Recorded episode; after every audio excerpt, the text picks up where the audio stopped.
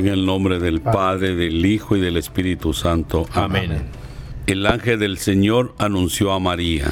Y concibió por obra y gracia del Espíritu Santo. Dios te salve María, llena eres de gracia. El Señor es contigo. Bendita tú eres entre todas las mujeres y bendito es el fruto de tu vientre Jesús. Santa María, Madre de Dios, ruega por nosotros pecadores, ahora y en la hora de nuestra muerte. Amén. He aquí la esclava del Señor.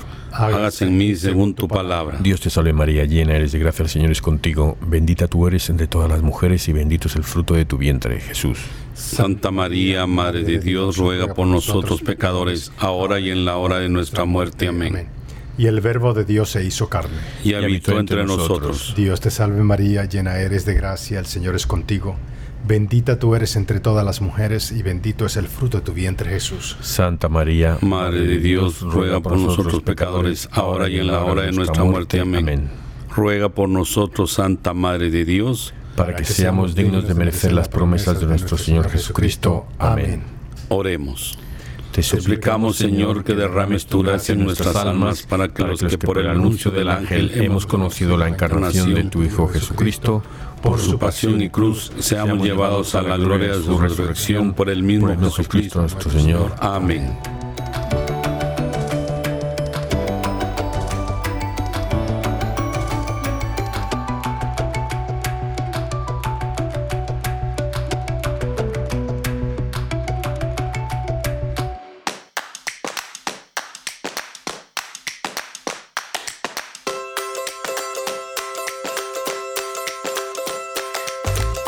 Bienvenidos todos arrepentidos, conversos, testigos, un programa católico sobre Pedros, Bonfilios, restitutas, pantagatos y otros pecadores empedernidos. Bienvenidos todos, feliz lunes. Aquí estamos, Antonio. Hola, hola, ¿cómo estamos? Está. Llámame Toñete, por favor, Toñete. Toñito, Toñito. San Juan Bautista. Saludos a todos. Y un servidor, Andrés. Buenas tardes, bienvenidos. Bueno, ¿qué, ¿qué, tal la semana, muchachos? Bueno, pues gracias a Dios, bien, sin novedad. Ahí estamos, siempre, siempre con el amor a, a, Jesús y Él también derramando sobre todos nosotros muchas bendiciones. Espero que para todos los oyentes y todo el mundo igual sea lleno de bendiciones y, y mucha prosperidad en sus vidas, en sus trabajos y que Dios los acompañe a donde ustedes vayan todos los días de su vida. Oye, muy bien, ¿eh?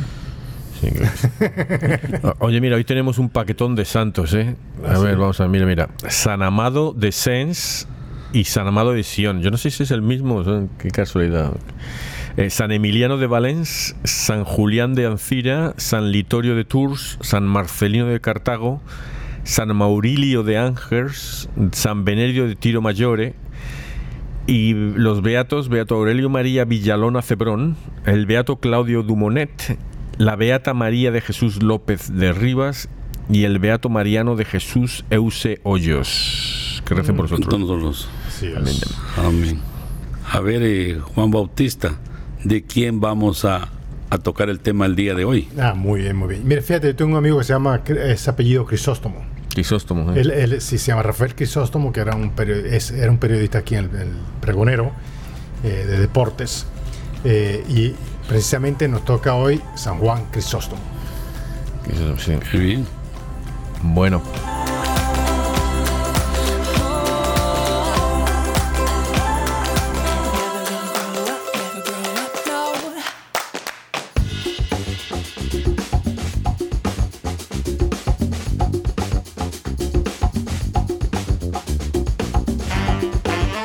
Bueno, Juan Crisóstomo o Juan de Antioquía él nació, él fue clérigo cristiano eminente patriarca de Constantinopla.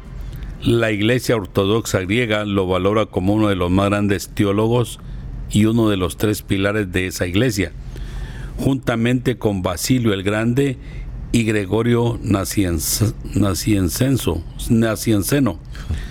Famoso por sus discursos públicos, un siglo después de su muerte, Juan de Constantinopla recibió el título por el que se le conoce en la posteridad Juan Crisóstomo, término que, que proviene del griego crisóstomos y significa boca de oro. en razón de su extraordinaria elocuencia que lo consagró como el máximo orador entre los padres griegos. Boca de oro, o sea que, que daba unos, unos discursitos bien... Bien larguitos. Bien, ¿no? bien, bien, valiosos, iba a decir. sí. Nosotros estuvimos hablando no sé, hace unos, unos santos atrás sobre cuando esto iban a dar discursos que duraban horas. Sí. ¿Verdad que sí? Yo creo que el, eh, Crisóstomo habrá sido de la misma época o no. Sí, el, el, bueno, San Pablo dio uno cuando estaba en una casa y un chiquito se quedó dormido y se cayó por la ventana y se mató. Y tuvo que bajar a San, San Pablo a resucitarlo. Está en una de las en los hechos de los apóstoles está ahí. Ah, sí. El pobre Bueno, pues gracias a Dios que lo hizo en frente de, de San Pablo, de San Pablo porque así no Si se queda dormido delante mío, ahí ya está ahí. Olvídate.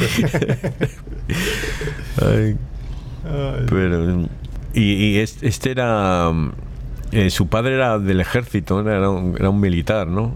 Y la, y la madre era, era muy pequeña, la madre era muy joven, quiero decir, con, con cuando tuvo a los, a, a los hijos. Uh -huh.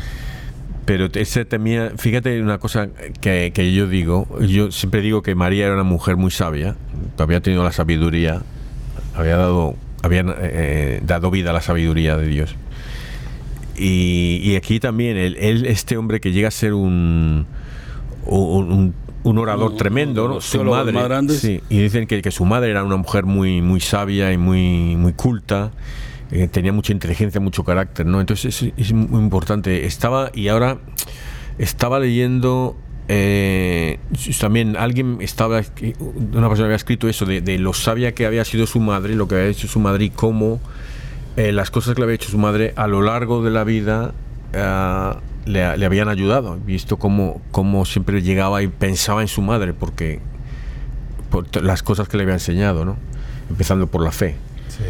eh, hablábamos el otro día con Ángela, estamos hace una semana pasada, y hablaba también de eso, de cómo, cómo la habían, la, la, la, la, sabiduría de las abuelas, ¿no? Cómo hablaban las abuelas, cómo nos decían todas las abuelas, cómo sabían todo y lo van pasando uh -huh. hacia abajo, ¿no? También era, eh, como ya dijeron ustedes, la mamá era, era una mujer muy, muy, muy profunda en sus creencias y, y de eso es que le inculcó mucho tener ese, ese don de gente para todos los demás. Ella con 20 años crió a sus hijos, Juan y una hermana mayor. Entonces eh, podemos ver que hoy en día es posible que nosotros inculquemos en nuestros hijos eso que dejen a un lado la, eh, todo ese teléfono y, y, ponerlos a leer un libro para que se instruyan, para que vayan en, lo mejor de la vida, enseñarle buenos modales, porque ahora ya no hay un buenos días, ya no hay un gracias cuando terminan de comer, ya no saludan, ya todo es metidos en el teléfono. Llegan los hijos a la casa y todo el mundo metido en el teléfono. Ya no hay esa, esa, esa vocación de, de, los padres enseñarle a los hijos, porque uh, mucha gente dice que, que es por el trabajo, que no tienen tiempo, pero el tiempo es de Dios y nosotros tenemos que tomarnos un poco de tiempo para enseñarle a nuestros hijos buenos modales, porque en la escuela no les enseñan. Eso es que hoy los, los pobres muchachos quieren pasar encima de uno, no piden permiso, y eso es, se va muriendo todas esas cosas buenas de antes de la vida. Es bueno que, que, que les enseñemos, porque hay un claro ejemplo aquí que, que la mamá de, de, de San Juan, pues ella lo, lo, lo, leccionó tanto. Y luego fueron los maestros como, como Libanio, que era el más, era el más famoso orador de ese periodo y el más tenaz adherente al paganismo. Entonces todo esto le sirve de claro ejemplo a uno que lo que uno le enseñan, eso se transmite en generación en generación. Y, qué bueno ponerlo en práctica nosotros. Eh, si vamos a seguir a Jesús y somos católicos, que nos llamamos católicos, tenemos que sentar las bases de que de veras venimos de la, de la, de la iglesia católica y creemos en Jesús, porque la iglesia de nosotros fue la que fundó Jesucristo. Así que los invito a que sigamos todos los ejemplos de tanto santo, tanto mártir de la iglesia de nosotros para, para agarrar buenos modales, que no nos cuesta mucho. Una sonrisa a tiempo dice mil palabras y una alegría en el corazón que le transmite a uno. Mira, eh, si vas a haces un gol, puedes ir a todos los escritos de San Juan Crisóstomo, que estos padres de la iglesia son, son los que no leen mucho los protestantes, no les gusta leer estos porque muchos son muy católicos. Claro. Y entonces eh, voy a leer un poquito en el que él recomienda la, la lectura frecuente de las escrituras. Dice, queridísimos, es una cosa muy buena la lectura de las divinas escrituras. Da sabiduría al alma, eleva la mente al cielo, hace al hombre agradecido, nos impulsa a no mirar las realidades de aquí abajo, sino a vivir con el pensamiento puesto allá arriba, a realizar todas nuestras obras con la mirada fija en la recompensa que nos dará el Señor, a dedicarnos al trabajo de la virtud con gran entusiasmo. Gracias a ellas podemos conocer la providencia de Dios, siempre dispuesta a prestar auxilio, la valentía de los justos, la bondad del Señor, la grandeza de los premios nos pueden impulsar a mirar fervorosamente la piedad de hombres generosos para no adormecernos en las batallas espirituales y para confiar en las promesas divinas antes de que se cumplan. Ahora más cosas, pero eh, eso, o sea, eh, estos son pilares de la iglesia porque luego los demás santos han eh, seguido las instrucciones de estos santos. Y él, como decías Andrés, la madre lo lleva a estudiar a escuelas y hablabas de como Libanio, ¿no? Que era un, pagano. Ahí, y él también tuvo casas con Andragatio, que era un filósofo también de allí, que eran, eran paganos. Era, o sea que ella no, mientras que ella le, le impulsó la, la fe cristiana, eh, le dejó aprender por gente que no era, no era cristiana, que eran, eran paganos. O sea, que, que, él no, des, no desprecia la sabiduría que tienen otros, ¿sabes? Muchas veces, Dios usa a todo el mundo, eh, justos, santos y pecadores. Entonces, no por no ser cristiano, eso no significa que la persona esté, no tenga algo que de valor para, el, para la comunidad. Sí.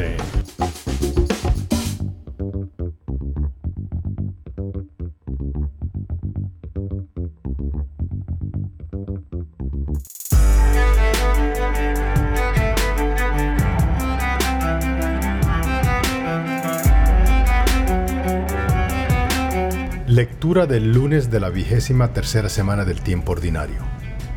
Primera carta a Timoteo. Te ruego, hermano, que ante todo se hagan oraciones, plegarias, súplicas y acciones de gracias por todos los hombres, y en particular por los jefes de Estado y las demás autoridades, para que podamos llevar una vida tranquila y en paz, entregada a Dios y respetable en todo sentido esto es bueno y agradable a Dios, nuestro Salvador, pues Él quiere que todos los hombres se salven y todos lleguen al conocimiento de la verdad. Porque no hay sino un solo Dios y un solo mediador entre Dios y los hombres, Cristo Jesús, hombre, Él también, que se entregó como rescate por todos. Él dio testimonio de esto a su debido tiempo, y de esto yo he sido constituido. Digo la verdad, y no miento, pregonero y apóstol para enseñar la fe y la verdad.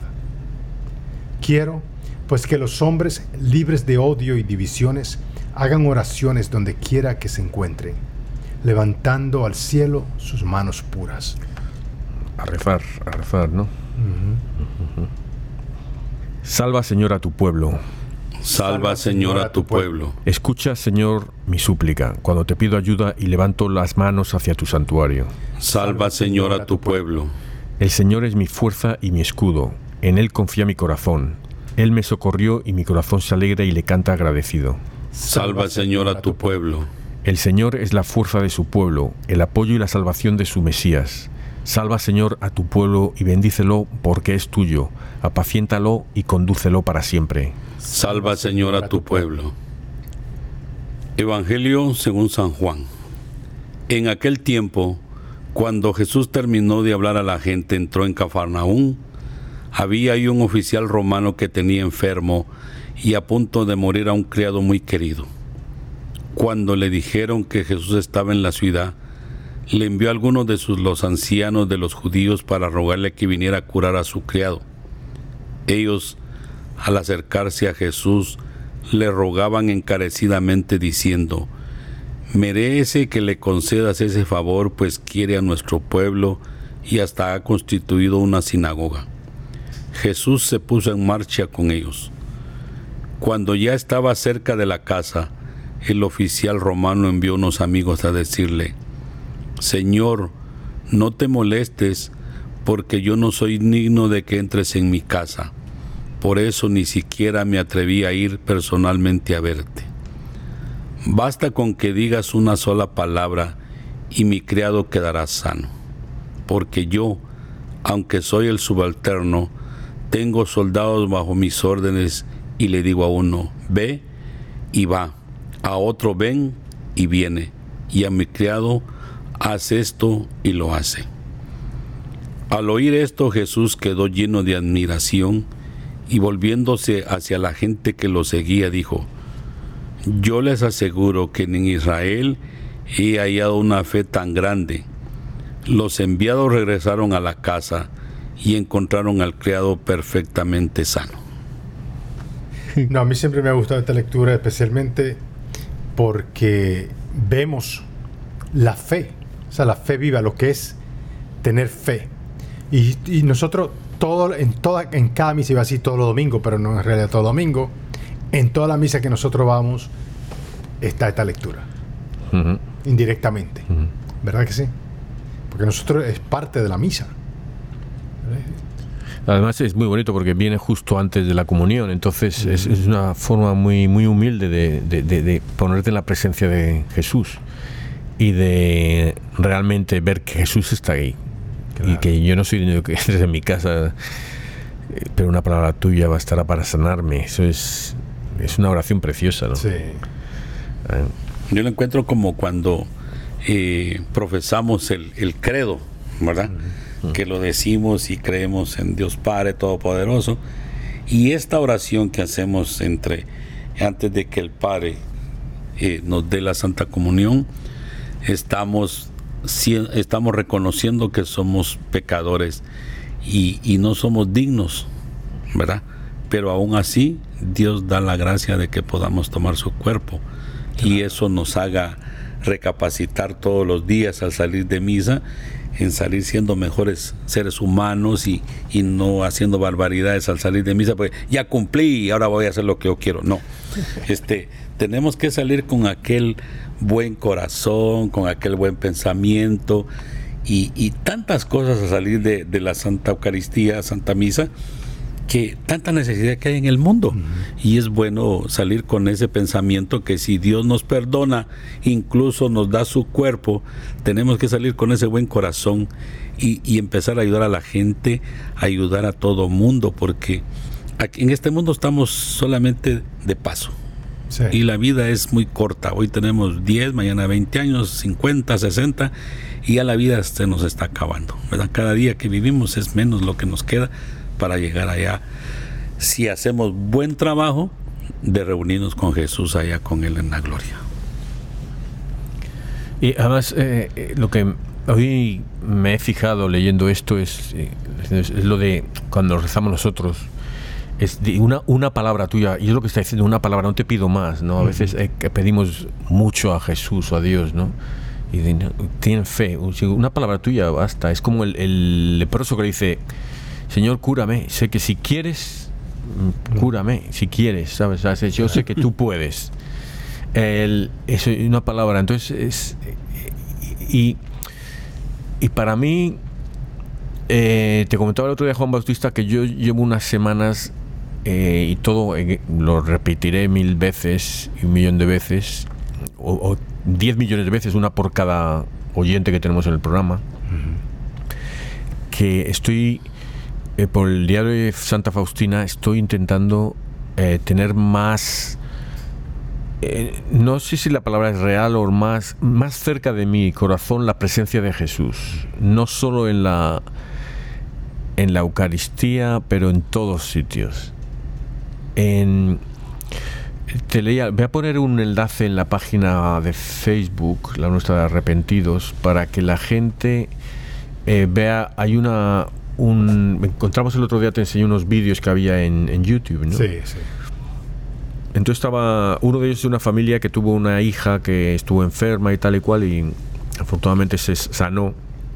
Pero decían que una vez que se había sanado, estaban un día en la cocina la madre, la hija, que tendría en esa época como ocho años, y el hijo que tendría como dos o tres años. Hablaba ya el niño, pero era muy pequeño. Decían los padres que tenía como dos años, pero eh, a lo mejor tenía un poquito más, pero el niño hablaba. Entonces, en un momento están los tres ahí en la, en la cocina y de repente el niño mira la puerta y, se despide. Adiós.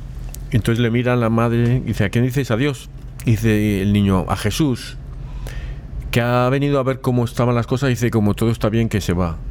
Entonces, eh, o sea, el niño con una una sinceridad de niño y una, ¿sabes? Los niños lo que ven ahí, tal. Entonces, el, eh, él vio la presencia, sintió la presencia de Jesús así, tan, tan sencillamente. Yo no, yo no pido así, tan, grande, ¿no? Pero que, que ser un poco niños y, y, eh, y, tenerla conscientemente, o sea, mentalmente, que sea un amor mental, amar a Dios con mi mente, que, que sé que está ahí, ¿sabes? Bueno, e incluso por eso es muy cierto lo que dice Jesús, ¿no? quien no sea como quien no sea como este niño y por algo lo dice. Tenemos que ser nosotros como esos niños. Y si nosotros somos como esos niños, vamos a ver a Jesús. vamos a ver. Sí, porque la mente de nosotros debe estar libre de, de malos pensamientos. Un niño no tiene malos pensamientos, ¿verdad? Hmm. Hasta cierta edad. no y ahí pues porque empieza porque, hmm. como les decía hace un momento, la tecnología los hace que se metan a programas que no tienen que meterse, pero, hmm. pero el niño en sí, su, su mente es, es bien inocente. Y nosotros tenemos que ser en eso, creer en Jesús, creer que cuando hacen la translutación, eso se vuelve en el cuerpo de Jesús, en la sangre de Jesús, porque eso nos hace grandes en nuestra fe. Creer que eso es. Y como les decía, esto cuando uno toma la Santa Eucaristía, qué felicidad, qué alegría, sale uno lleno de, de, la gracia de Dios, sale uno de la iglesia contento y, no discutiendo ni peleando con nadie. Pues toma la comunión y sale que se le atraviesa un carro, ah, este se atravesó. Eso es terrible, porque va tarde para alguna reunión. Pero, pero hay que saber entender esto y como les digo, si tenemos la mente de niño, mucho que mejor. Y, y el mismo Jesucristo lo dice, que tengamos mente de niño para, para ser lo más inocente que podamos en los pensamientos de nosotros. Claro. Yo quiero leer aquí otro de San Juan Crisóstomo su lectura. Dice la pelea del cristiano, ¿no? Y me da, voy, a leer voy a leer este porque están las Olimpiadas ahora. Entonces han estado, están ahora los Paralímpicos, pero dice en los Juegos Olímpicos el árbitro permanece en medio de los dos adversarios, sin favorecer ni al uno ni al otro, esperando el desenlace. Si el árbitro se coloca entre los dos combatientes es porque su actitud es neutral. En el combate que nos enfrenta al diablo, Cristo no permanece indiferente, está por entero de nuestra parte. ¿Cómo puede ser esto? Veis que nada más entrar en la liza nos ha ungido, mientras que encadenaba al otro. Nos ha ungido con el óleo de la alegría y a él le ha atado con lazos irrompibles para paralizar sus asaltos. Si yo tengo un tropiezo, él me tiende la mano, me levanta de mi caída y me vuelve a poner de pie pues escrito está, pisad desde lo alto la serpiente, los escorpiones y todo poderío del enemigo. Y luego dice, más adelante, estos son homilías que la hizo en las, en las misas, ¿no? Dice, eh, ¿pero qué? ¿Dios no te ha dado más que una armadura? No, ha preparado también un alimento más vigoroso que cualquier arma, para que no te desmoralices en el combate. Es necesario que tu victoria sea la de un hombre que rebosa contento. Si el enemigo te ve regresar del festín del Señor, huye más rápido que el viento, como quien ve un león cuya boca escupe fuego. Si le enseñas tu lengua teñida de la preciosa sangre, no podrá apresarte, y si le muestras tu boca empurpurada, como un ruin animal se batirá en retirada a gran velocidad. ¿Quieres conocer la virtud de esta sangre? Volvamos a lo que fue la figura de esto, a las narraciones antiguas, a lo que ocurrió en Egipto. Dios iba a infligir a Egipto la décima plaga. Quería suprimir sus primogénitos porque retenían a su pueblo primogénito. ¿Qué podía hacer para no dañar a los judíos con los egipcios, ya que todos se encontraban en el mismo lugar? Observa la virtud de la figura para conocer así el poder de la realidad. El castigo enviado por Dios iba a venir del cielo y el ángel exterminador andaba rondando por las casas. que hizo Moisés, inmolad, dijo, un cordero sin mancha y pintad vuestras puertas con sangre. ¿Qué dices de esto? ¿La sangre de un animal irracional puede salvar a los hombres dotados de razón? Sí, responde Moisés, no porque sea sangre, sino porque es figura de la sangre del Señor. Y dice un poquito más. Em,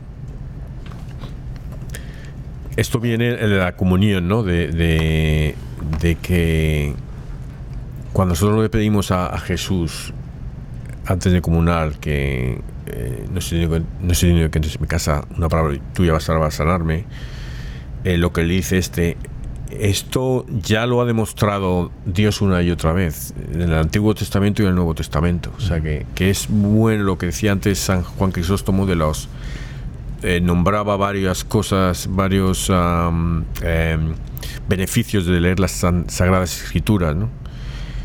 Y, una de ellas es esta, que, el otro día lo hablabas tú, Andrés, o tú, Juan Bautista, que, que te puedes leer la Biblia mil veces que cada vez te va a decir una cosa diferente, todas ciertas, ¿no? Pero te va a venir por lo que necesitas en, aquella, en aquel momento, ¿no?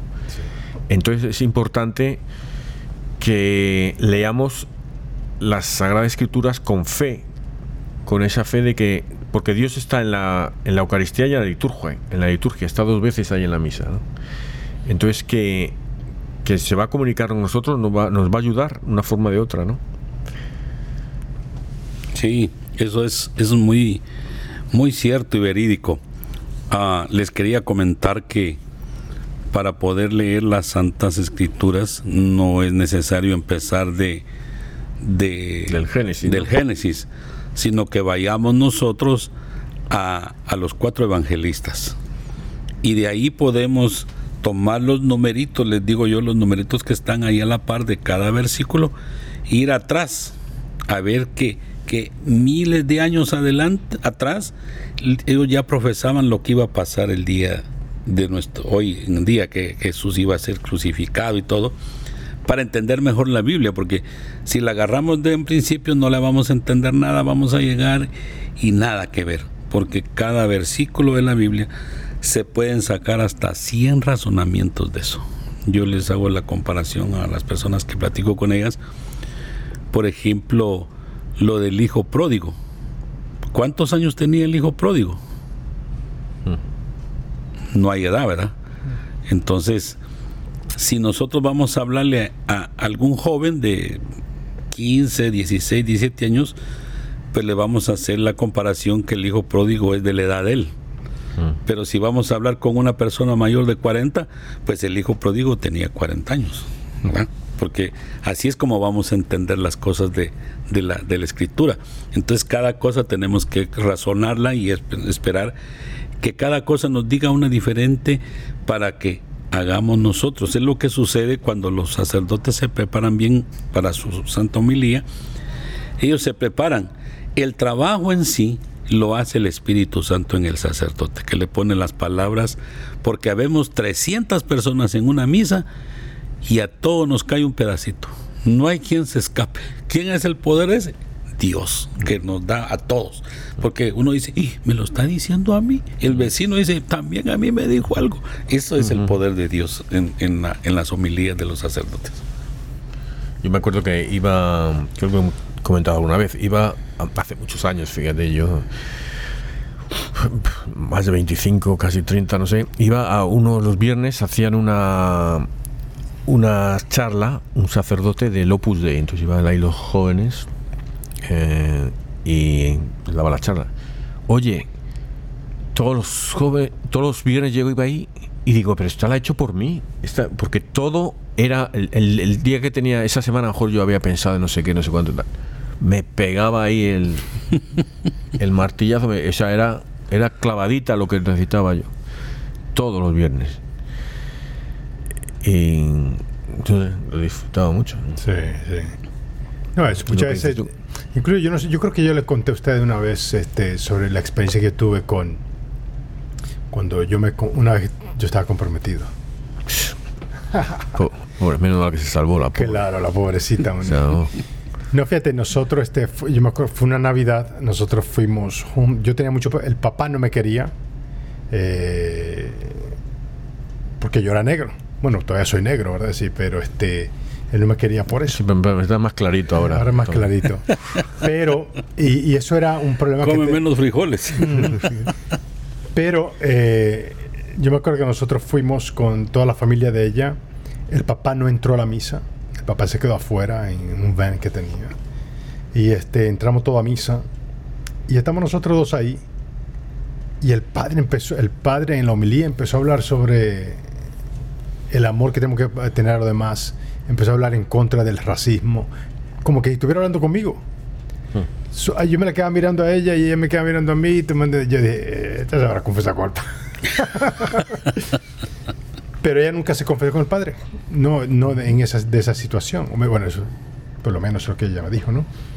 Eh, pero es lo que dicen, ¿no? E incluso yo creo que todos estábamos casi, todos estamos llorando ahí, toda la familia, porque toda la familia ya sabía el problema que teníamos, ¿no?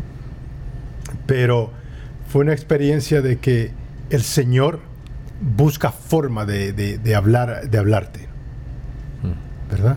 Después, unos años después, el papá y yo nos hicimos muy, no nos hicimos muy buenos amigos, pero ya empezó a tratarme, ¿verdad?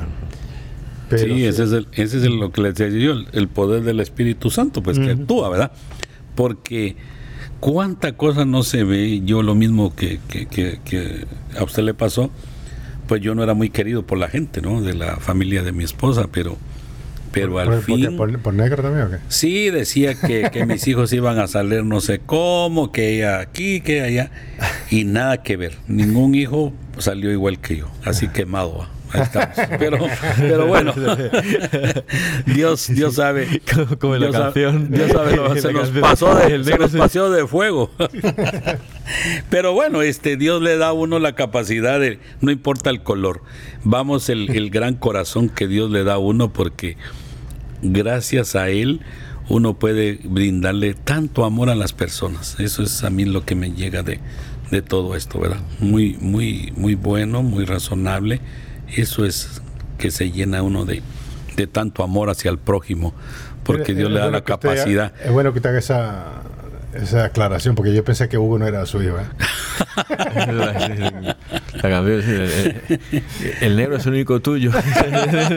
Oye, es orgullo. Sí, sí. Sí, así es, pero, pero bueno, uno sabe, allá, allá la, la, la vida va. Ahora existe el ADN, podemos hacer nuestro Ah. ADN, a ver si es cierto no.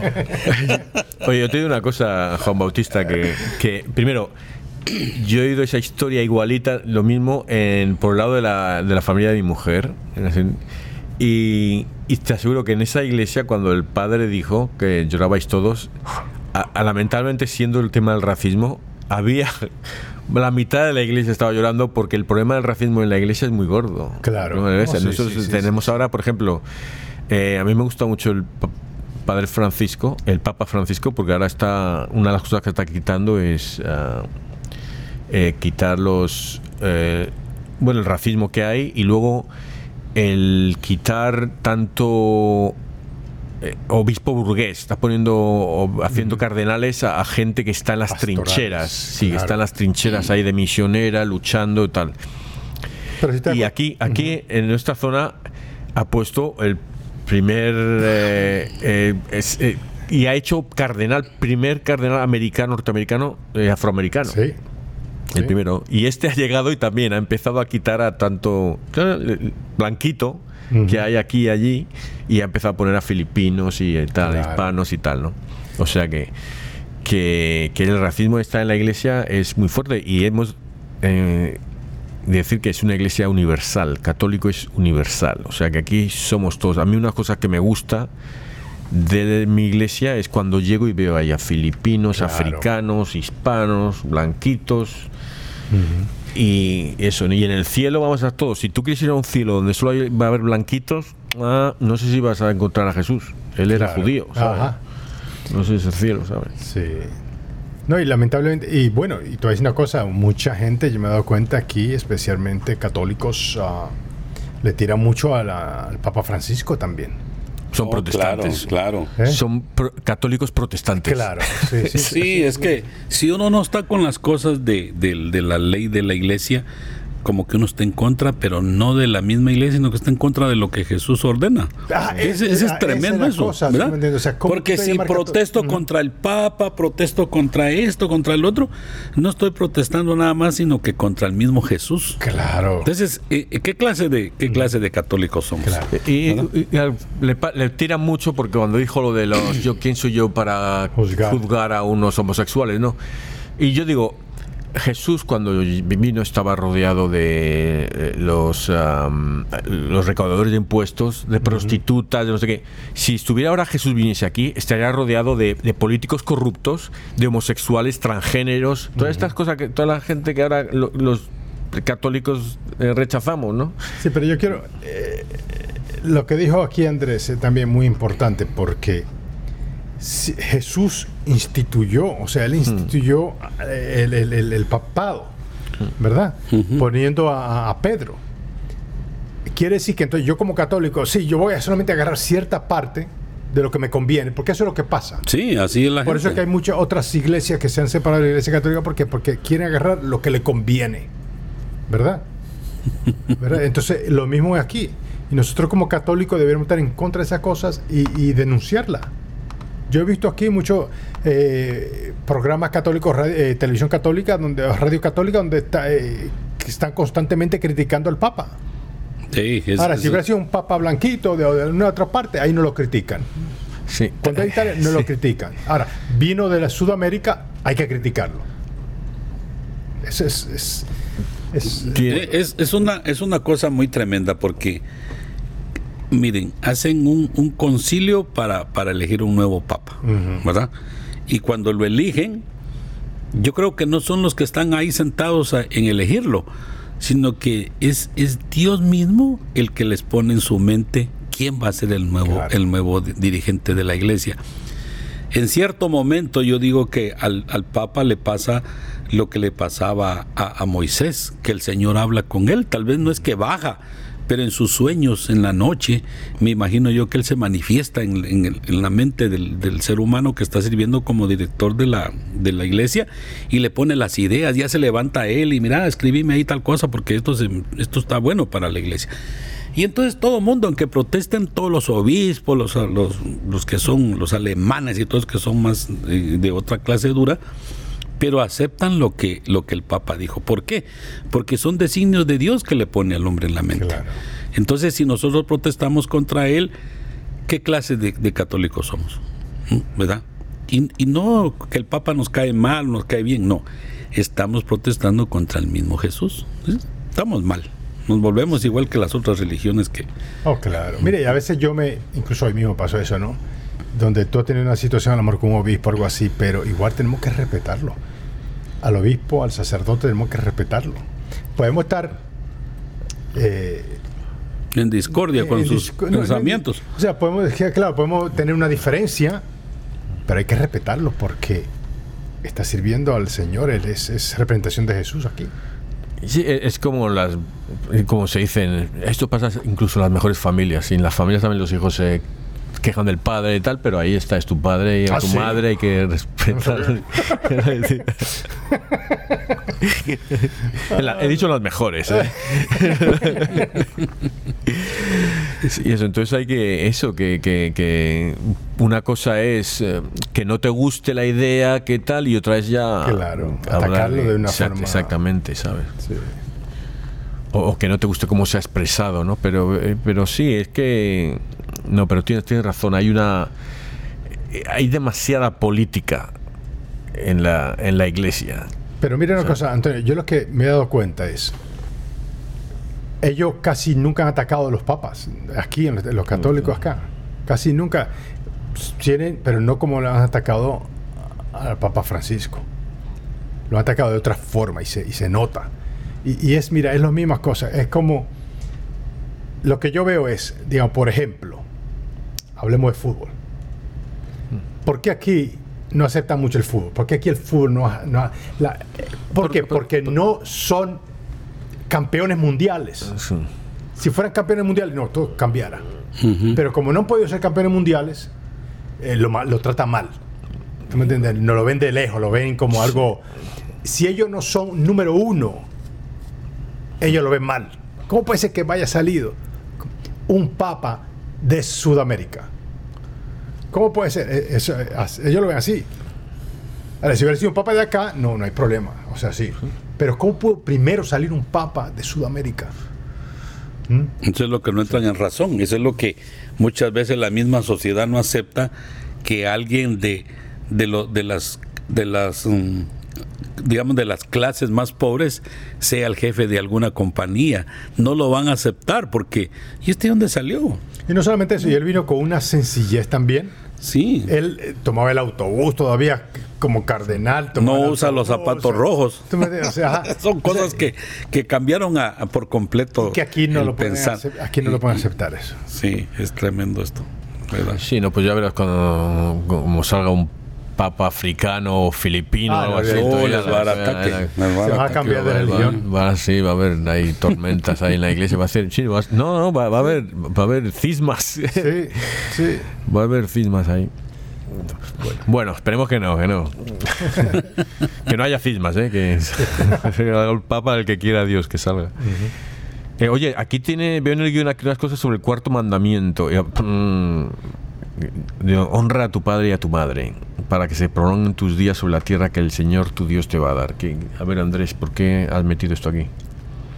Porque la semana pasada yo no estuve presente, pero ustedes hablaron del tercer mandamiento. Ah. Quise seguir la línea de que tenemos que eh, a, a las personas seguirle enseñando, como les decía yo, unas píldoras ah, de, ah, fe ah, muy bien, para, para seguir con el cuarto mandamiento. Ojalá podamos hacer los subsiguientes, el 5, el 6. Si nos hemos saltado los, los dos primeros. Pero bueno, podemos, cuando ya al final podemos hacer los otros. Pero, pero esto quise yo hacer porque eh, usted mencionaba hace un momento que que hasta cierto punto hay que obedecer a los padres, ¿va? Pero, pero aquí dice que no. Tenemos que ser hijos obedientes, obedecer a nuestros padres y honra a tu padre y a tu madre hasta el primer mandamiento que lleva consigo una promesa para que seas feliz y prolongue tu vida sobre la tierra. Entonces aquí nos está mandando que yo, yo viví una vida, no es que me jacte, pero pero yo con mi mamá tenía una relación tan amorosa que, no me va a dejar mentir Dios. Cuando yo era muy, muy, muy joven, yo trabajaba de, ayudante zapatero y ganaba en aquel tiempo seis quexales a la semana en mi país. Y yo le daba a mi mamá cuatro y me quedaba con dos, porque éramos cuatro o cinco hijos. Y yo ayudaba a mi, a mi mamá. Mi mamá no era soltera, pero mi papá tenía un trabajo que él era panificador, hacía pan. No ganaba lo suficiente, entonces eso me sirvió a mí de, no sé si era buen ejemplo o no buen ejemplo, pero los hombres en este tiempo y en aquel se acostumbraban a que le daban a la pobre señora, ahí está tu gasto, y de ahí tenía que salir zapatos, medicina, camisas, calcetines, la comida para toda la semana. Y, las pobres mujeres tenían que ver qué hacían para poder terminar de pagar todas sus cosas, ¿verdad? Entonces yo miraba lo que mi papá le daba y siempre le daba yo a mi mamá. Hasta el día de, que ella falleció, siempre eh, yo conocí primero madre y después mujer hay una discusión muy grande en la vida, en la sociedad, que, que si uno ya se casa tiene que olvidarse de los papás. Aquí dice que no. Tiene uno que estar con ellos todos los días de su vida. porque si uno fuera un hombre eh, falto de alguna de algún movimiento en un brazo, en una pierna o que estuviera postrado en una cama, la mamá y el papá muchas veces nunca lo van a olvidar a uno. Ahí van a estar presentes todos los días hasta que ellos falten. Por lo tanto, uno tiene que ser con los papás cuidadoso, amoroso, invitarlos a comer, de vez en cuando si no vive con ellos, traerlos a la casa, que conozcan a, la, familia nueva, pero no dejarlos a un lado, porque el mismo mandamiento dice que hay que honrarlos. Entonces eso, eso es bueno que, que nosotros también lo pongamos en práctica para con nuestros hijos, porque hay varias anécdotas de esto que el señor le daba a su papá que fuera a dormir allá al garage porque no podían tenerlo porque la mujer no lo quería tener dentro de la casa. Entonces el hijo, cuando ya crece, parte una sábana y le dice, ¿por qué estás partiendo eso? Pues cuando tú llegues a la edad de mi abuelo, te vas a tener que ir a dormir al garage porque no te voy a querer aquí porque es lo que he aprendido de ti. ¿verdad? Entonces, eso es bueno de inculcarle a los hijos, honrar a su padre y a su madre, porque por medio de ellos Jesús hace la obra de que nosotros estemos en el mundo. ¿va? Dios hace, hace milagro, porque es un milagro cada vez que nace un niño, es un milagro que Dios se hace presente. Entonces no hay motivo por el cual ah, hay que abortar este cipote, porque no, que, este niño no nos sirve. No, es, ese es un milagro que nadie es capaz de hacer, ni aún los mejores científicos pueden formar un ser humano. Oye, aquí es una pauta, una pauta bien pequeñita. Eh, no, no, sí. Eh, tú dijiste que tú fuiste asistente zapatero. ¿Y cuál es la función del, eh, zapatero?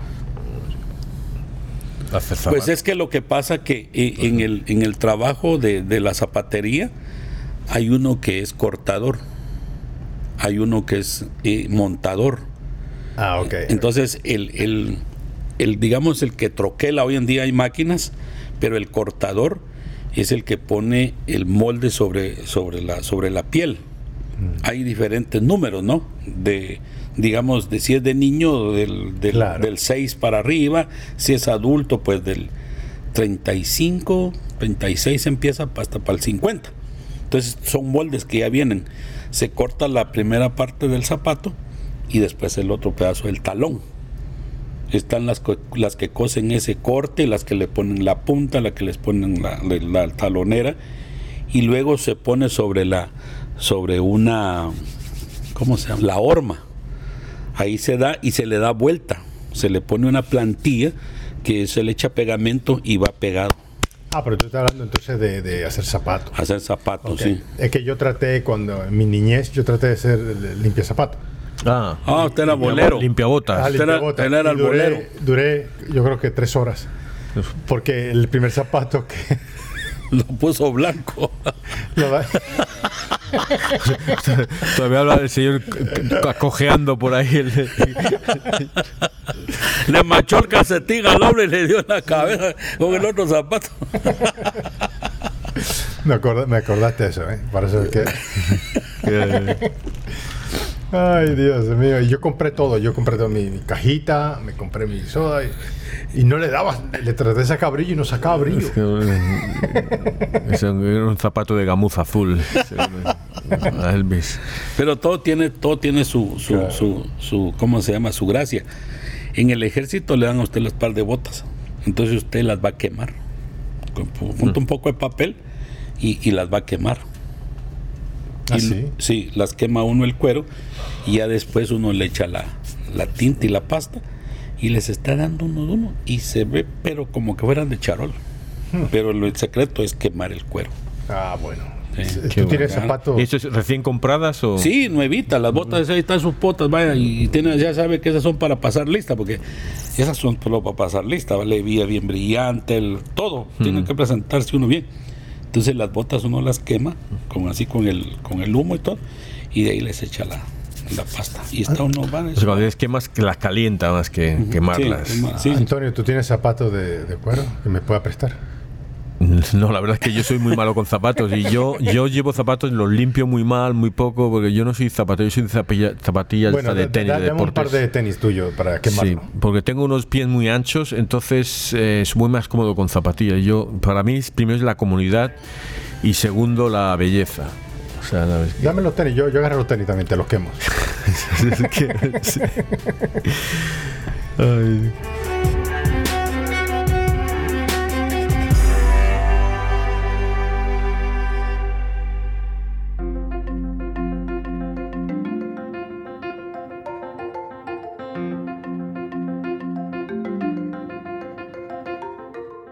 Me tocó grande ahí la moraleja. Yo creo que está más claro que otra cosa. Tenemos que ser amorosos con nuestros padres. Y esto de ser eh, eh, amorosos con nuestros padres también nos lleva a ser amorosos con nuestros maestros, con nuestros jefes, con todas las personas que conocemos, porque de algo, cuando uno se crea y, uno y, se reúne solo con personas mayores, tiene que sacar lo mejor de todas las personas mayores que le dan un consejo a uno, no enojarse, porque ellos ya han pasado por ese camino y a veces le dan buenas enseñanzas a uno. Lo mejor es tomar todo lo bueno que el ser humano le enseña a uno, sean sus papás, sea el vecino, sea su tío, sea el maestro de la escuela, sean sus jefes en los trabajos, uno tiene que tomar lo mejor para ser un buen ser humano y de esa forma ser parte del cuarto mandamiento, que debemos adorar y querer a nuestros padres con toda el alma, con todo el corazón, después de nuestro Señor Jesucristo. Pero, pero ellos también son parte de lo, que, de lo que Dios hace, ese milagro que nosotros estemos en este mundo, porque si no fuera Jesús con el soplo de vida, no estaríamos presentes. Así que los invito a que respetemos y, y querramos a todos los seres humanos que están a nuestro alrededor y que nos dan un buen consejo, porque para eso están ahí, para darnos buenos consejos. Tomemos lo mejor y lo que es malo, pues desechémoslo, ¿verdad? Pero, pero eso nos va a llevar a ser unos buenos seres humanos y nos va a llevar a ser mejores seres eh, católicos, cristianos, porque tenemos que demostrar que de veras somos católicos de verdad. Eh, tu reto, Juan Bautista. ¿El mío? Sí. Eh, empecemos con el tuyo. mi, reto es, como decía San Juan Crisóstomo, eh, leer este día, leer toda la semana un capítulo de la Biblia, el que quieras, porque te salga, lo abres así a voleo la, Biblia y el que te va Ah, no, yo ya, leo la Biblia todos los días. Bueno, pues te lees dos capítulos. Si te lees la Biblia ya todos los días, pues ahora te lees un capítulito más y lo, y lo meditas. Vale. ¿Es el tuyo? Es el mío. No, no, ese es el tuyo, ¿te parece, no? Fíjate, yo he estado pensando, llevo días pensando esto, ¿no? Yo creo que fue desde la del domingo pasado, en la misa, pero llevo este muchos días pensando que yo quiero ir a mí, cuando yo vaya a misa, o cuando, en cualquier momento, ya sea durante la semana o durante el domingo, que es de obligación, eh, llegar antes, ¿verdad? Y quedarme después, pensando y orando. porque yo creo que a veces nosotros queremos acelerar la relación con Dios. O sea, vamos y toda la... ¿Por qué tenemos que hacer eso así? Uno cuando joven, ¿verdad? Porque ya aquí estamos un poquito adelantados. Cuando tú estabas con tu novia, tú querías estar las 24 horas con la novia, ¿sí o no? Cuando estabas realmente enamorado, mm. ¿verdad que sí? Eh, y estar enamorado de Jesús es lo mismo, es llegar, llegar antes, meditar, estar ahí, escucharlo. Y también, y, no es llegar y estar hablando. Porque muchas veces queremos hablar y hablar y hablar y no dejamos a Jesús que hable, eh, que, se comunique con nosotros. Entonces, llegar ahí, estar sentado, eh, si, si hay exposición mejor, pero llegar y estar ahí. No llegar a la carrera, ¿verdad que sí? Y no salir a la carrera tampoco. So, mi reto es, eh, esta semana o estos días que ustedes vayan a misa, lleguen antes. Y, abran su corazón a Jesús para que él, hable él le hable a ustedes. Y qué hacen después también. Ese es mi reto. Bueno, yo de mi parte le voy a tomar un poco la palabra porque siempre me gusta hacerle a las personas este una enseñanza, porque cuando uno va a recibir clases de algo, uno lo tiene que transmitir a, todos los seres humanos que uno pueda. Cuando uno llega a la iglesia tarde, no oye las recomendaciones, no oye muchas cosas que, tiene que oír.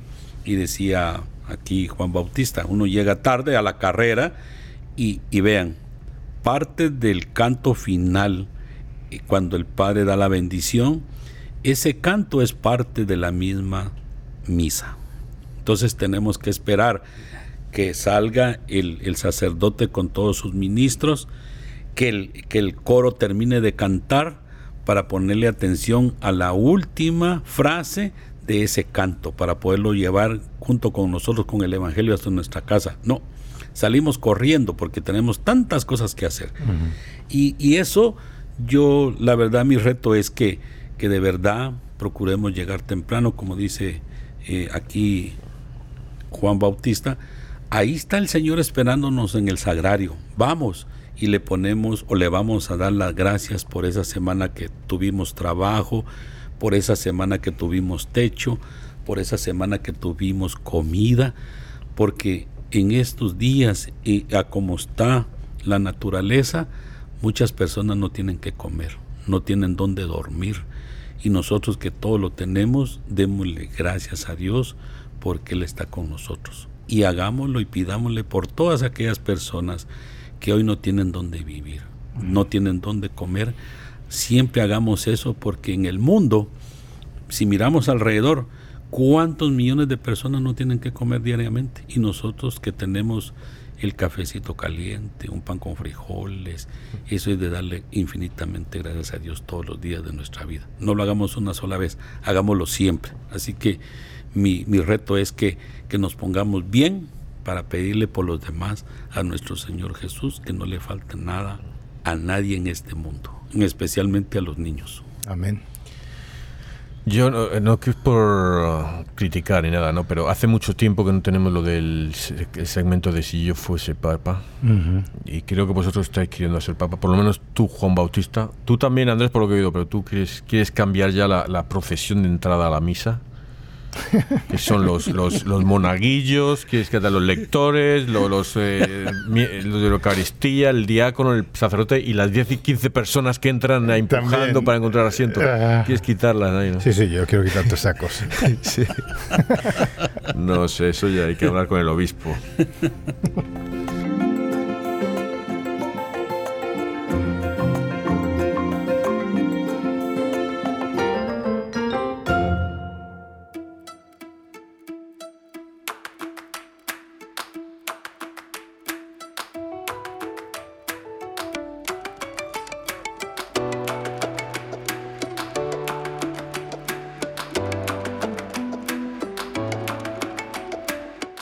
Oh doctor insigne, San Juan Crisóstomo, tú que siempre alentaste con sabiduría la práctica de la justicia y de la caridad, y que con tus elocuentes sermones predicaste con brillantez la palabra divina, ilumínanos con tus obras y palabras, y fortalécenos en los momentos difíciles, con el ejemplo de tu invencible constancia.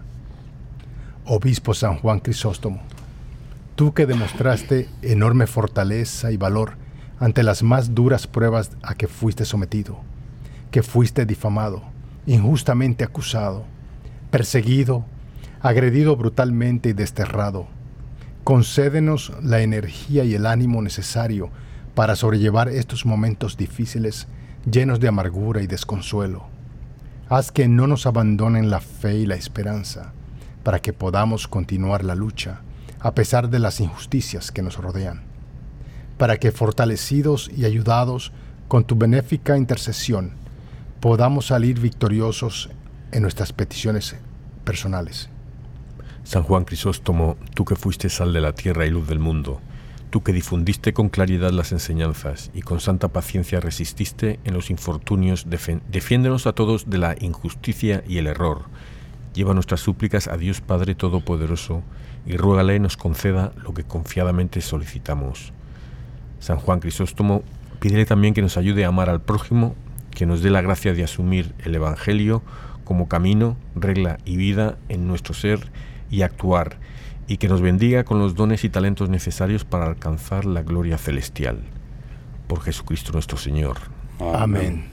Padre eterno, yo te ofrezco la preciosísima sangre de tu divino Hijo Jesús, en unión con las misas celebradas hoy en día a través del mundo, por todas las benditas ánimas del purgatorio.